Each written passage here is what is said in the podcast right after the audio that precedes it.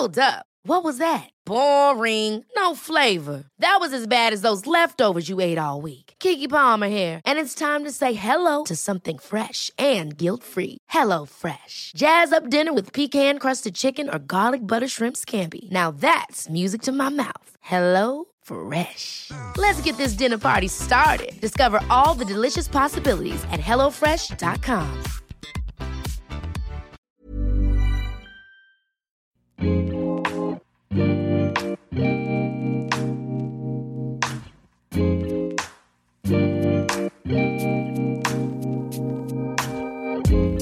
à tous, bienvenue sur le comptoir de la psychologie. On se retrouve aujourd'hui pour parler de la honte. Avant ça, je voulais vous remercier, non pas que j'ai honte, mais j'ai du mal à réaliser qu'on a passé les 100 000 écoutes il y a quelques jours. C'est absolument euh, dingue. J'ai du mal à chaque fois à me le dire, c'est-à-dire que j'ai même du mal à écrire 100 000. J'ai publié une photo sur Instagram et je vous disais que j'ai, je m'étais reprise parce que j'écrivais 10 000, j'écrivais 100, euh, j'écrivais euh, 1000, enfin, tellement le chiffre me paraissait dingue. Donc merci, merci, merci, parce que si j'avais su en avril, en publiant mon premier épisode, que j'en serais euh, ici en janvier, je n'y aurais pas cru. Donc euh, c'est super. Vraiment, j'ai beaucoup de chance et euh, pour continuer donc cette année, je vous avais dit que j'avais envie de recevoir aussi des spécialistes, des professionnels et donc j'aimerais savoir quels invités vous aimeriez que je reçoive ou alors est-ce que vous avez des idées de recherche d'un professionnel en fonction d'une thématique précise pour que je puisse commencer un petit peu à organiser et à voir mes possibilités? Avant, je vais aussi lire un, petit avis euh, iTunes. Alors, un avis de Newta1 qui s'appelle donc Inspiration et enthousiasme. J'écoute les podcasts le soir en revenant du travail, c'est très inspirant et enrichissant. J'aime beaucoup la voix très posée, le rythme, l'humilité et l'ouverture d'esprit. J'aurais aimé tomber sur un psy comme ça. D'ailleurs, sur quelle région êtes-vous? Merci beaucoup et le plaisir que vous prenez à transmettre ce sang. Ça me fait plaisir justement qu'on souligne euh, mon plaisir à transmettre parce qu'en effet il est là donc euh, merci beaucoup.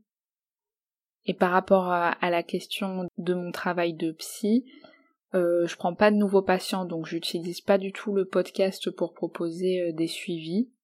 Mais je sais que vous êtes nombreux à me poser cette question, mais surtout à chaque fois je vous dis n'hésitez pas à rencontrer plusieurs psys, il y en a toujours un pour soi.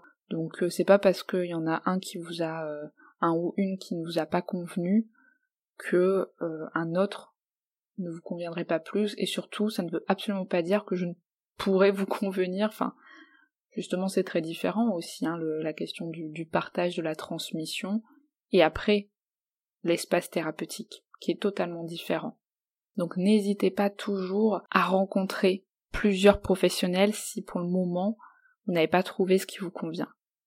Alors pour la honte qui est souvent euh, traité avec la culpabilité dans des articles ou des livres, alors que j'ai quand même toujours trouvé que cliniquement, même si ça pouvait se rejoindre à certains moments, ça s'éloigne aussi euh, beaucoup.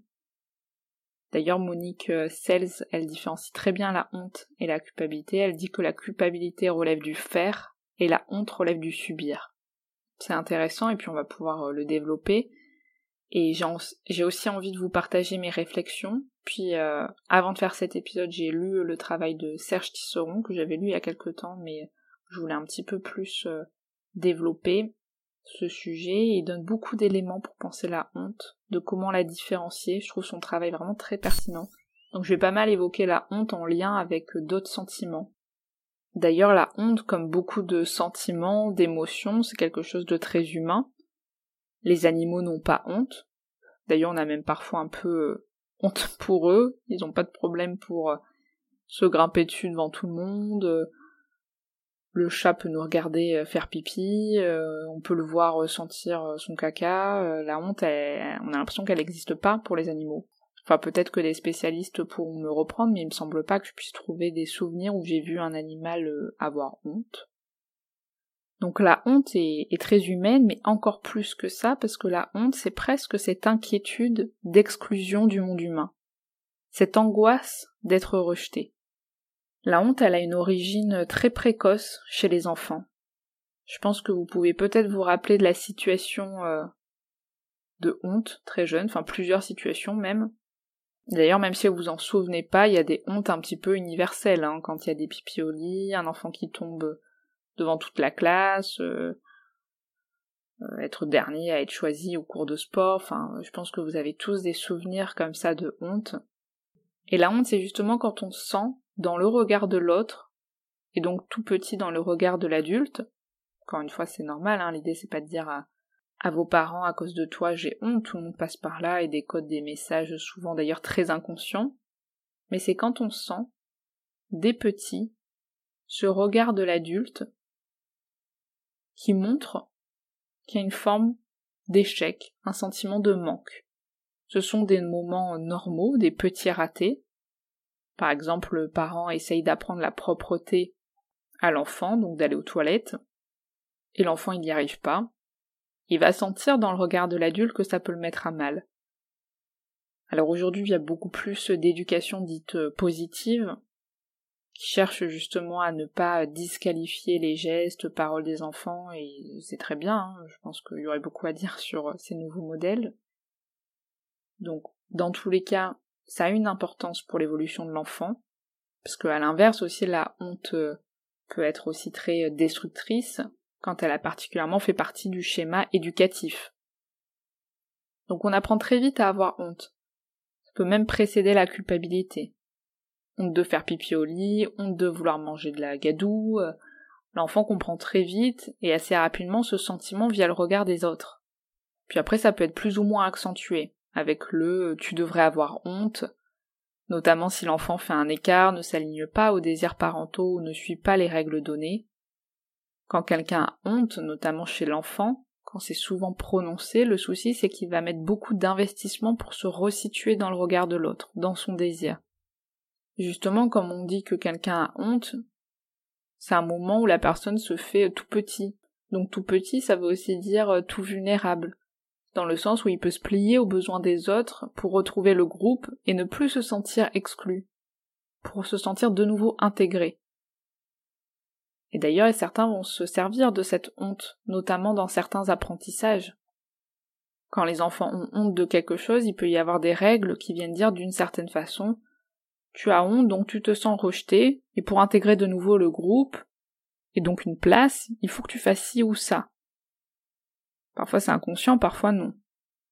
D'où le fait, et d'ailleurs Serge Tisseron le rappelle, que c'est important de ne pas engager des situations de honte chez l'enfant, parce qu'il en vivra déjà dans tous les cas. Et ça peut pas être un moyen d'apprentissage. Ce n'est pas parce qu'on dit à un enfant qu'il devrait avoir honte, s'il se pisse dessus par exemple, que ça aura du sens pour lui. Au contraire, la honte, ça peut participer à ce sentiment de dévalorisation. D'ailleurs, on pourrait se dire qu'après la honte, il y a l'humiliation, donc qui est directement provoquée par quelqu'un. Ça serait le pôle peut-être plus extrême. Alors il ne s'agit pas de tout contrôler, tous les signaux qu'on envoie aux petits, ça peut être la propreté, mais aussi l'alimentation, le bruit, parce que c'est vrai que bon, certains parents seront moins à l'aise avec le mouvement, euh, avec les cris, etc. Donc l'enfant va vivre des moments où il sera moins porté par le regard de l'adulte, de l'adulte soutenant qui lui donne ce sentiment d'exister. Il va commencer à intégrer quelques moments de honte. La honte d'ailleurs c'est très corporel, ça habite tout le corps. On a honte d'être à ce moment-là, d'être regardé de tous, regardé aussi par soi, parce que je trouve que dans la honte, il y a cette crainte du regard de l'autre, ce qui est souvent amené, c'est vrai, dans une situation embarrassante, mais aussi son regard sur soi, en train d'être vu par les autres. Donc c'est pas que le regard de l'autre, c'est aussi se voir être vu. Donc il peut y avoir ce rejet de soi, de son corps, on se voit être vu. Alors la honte, elle est souvent pensée avec la culpabilité, je pense que vous avez écouté mon épisode de la semaine dernière, parce qu'elles peuvent se rejoindre autant que se différencier. On l'a vu dans la culpabilité, il y a ce conflit entre le moi, le surmoi, dans la honte, le conflit, il est entre le moi et l'idéal du moi. Donc la construction idéale de nous vers laquelle on tend, c'est très lié au narcissisme, la honte. Elle est très en lien avec le regard de l'autre, on a peur d'être exclu, par rapport à la culpabilité qui est très interne, ce n'est pas l'autre qui nous fait nous sentir coupables. Ah, si c'est le cas, c'est surtout qu'il est venu appuyer sur une culpabilité aussi, très présente sûrement, ou très internalisée.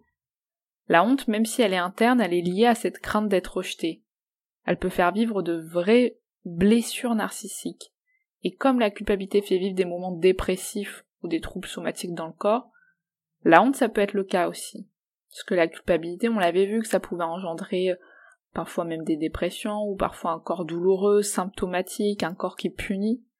Parce que la culpabilité, c'est vraiment entre soi et soi, où on s'attaque, on se persécute. Elle est liée au surmoi, à soi.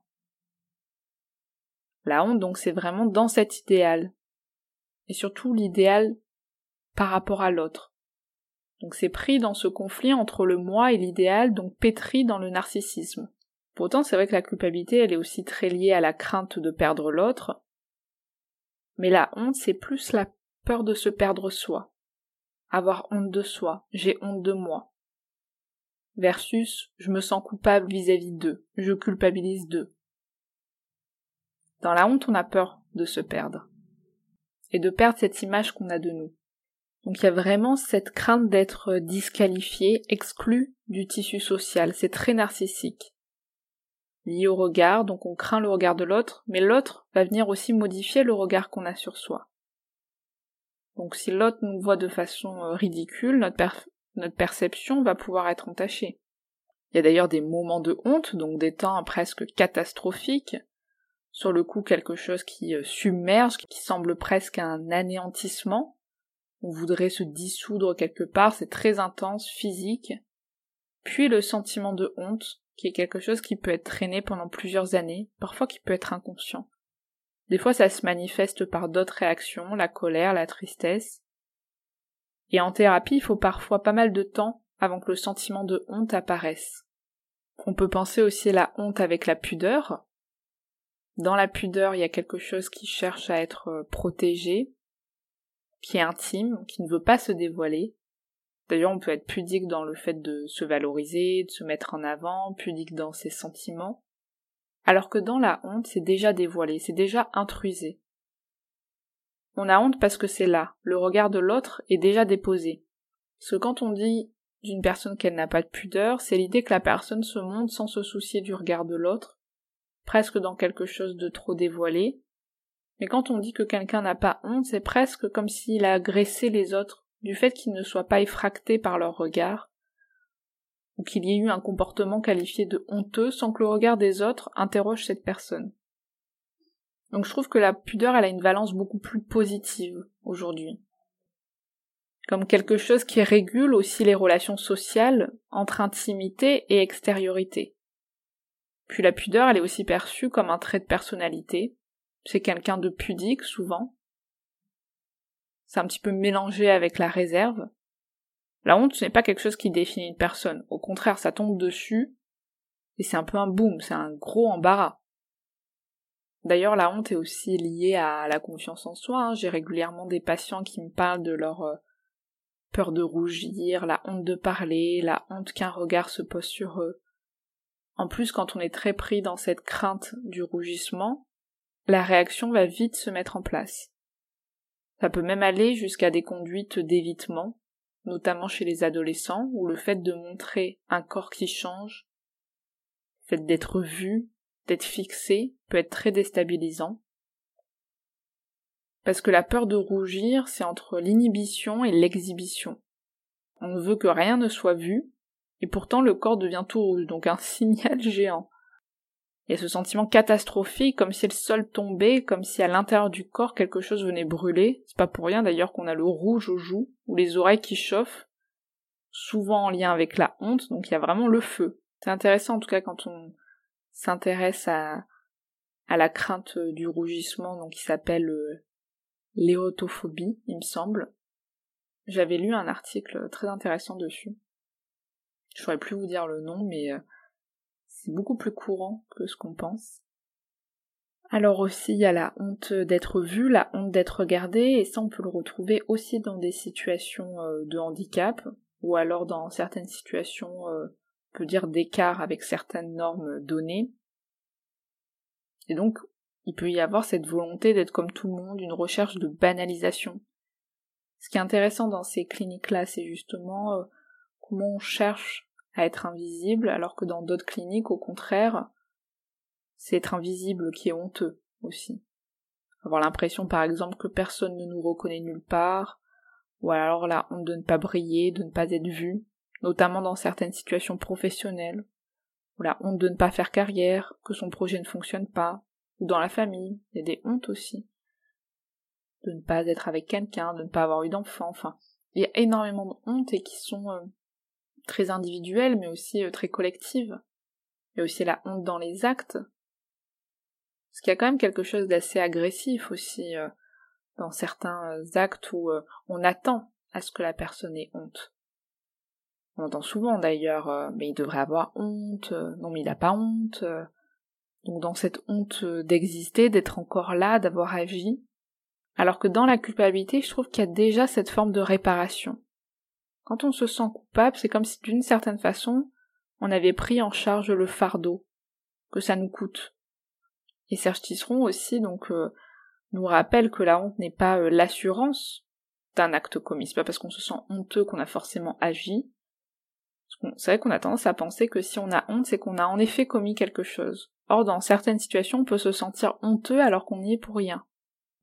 Notamment dans des cas euh, d'abus sexuels. Dans des cas de secrets familiaux. On est honteux d'avoir découvert quelque chose ou de porter le fardeau.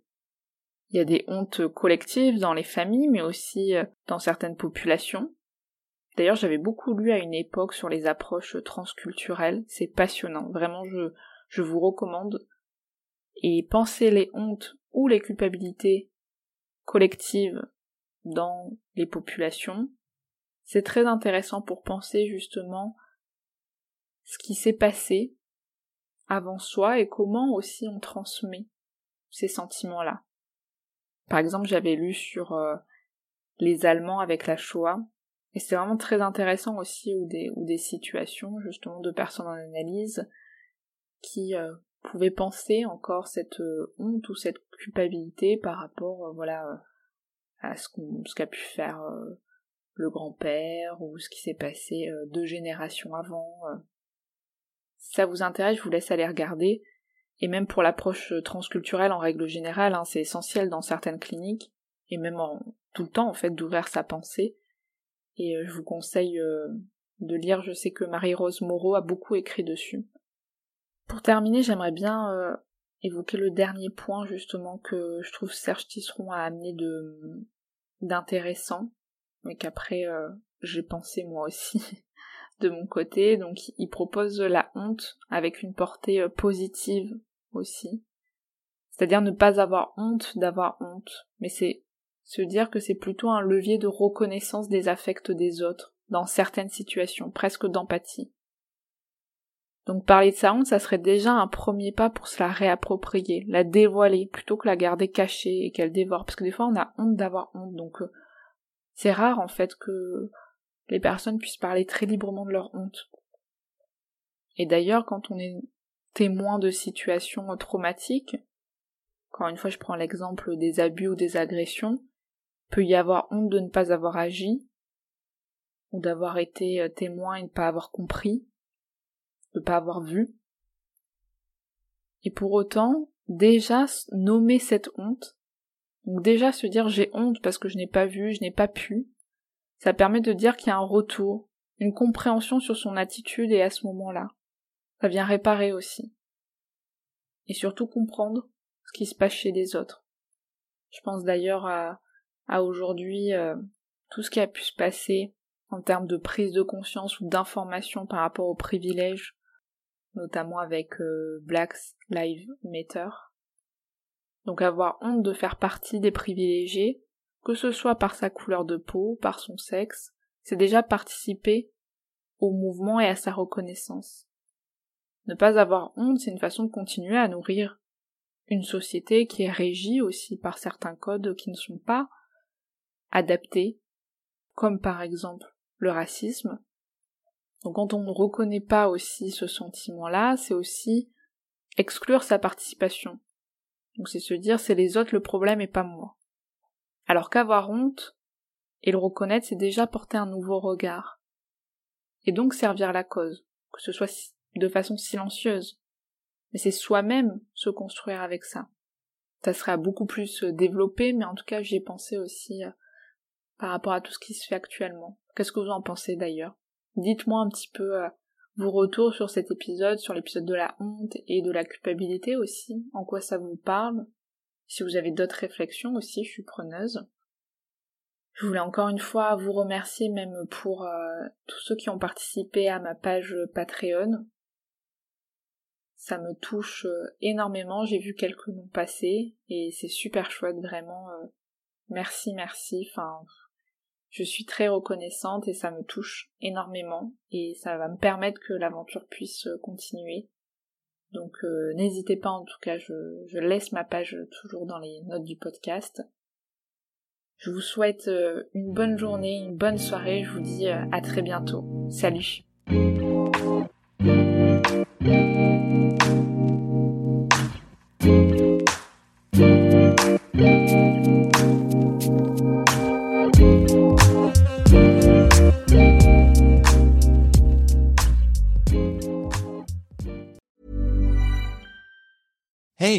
Danny Pellegrino from Everything Iconic. Ready to upgrade your style game without blowing your budget? Check out Quince. They've got all the good stuff shirts and polos, activewear, and fine leather goods, all at 50 to 80% less than other high end brands. And the best part? They're all about safe, ethical, and responsible manufacturing. Get that luxury vibe without the luxury price tag. Hit up quince.com slash upgrade for free shipping and 365 day returns on your next order. That's quince.com slash upgrade. Hi, I'm Daniel, founder of Pretty Litter. Did you know cats tend to hide symptoms of sickness and pain? I learned this the hard way after losing my cat, Gingy. So I created Pretty Litter, a health monitoring litter that helps detect early signs of illness by changing colors, saving you money and potentially your cat's life. Pretty Litter is veterinarian developed, and it's the easiest way to keep tabs on your fur baby's health right at home. Go to prettylitter.com and use code ACAST for 20% off your first order and a free cat toy. Terms and conditions apply. See site for details.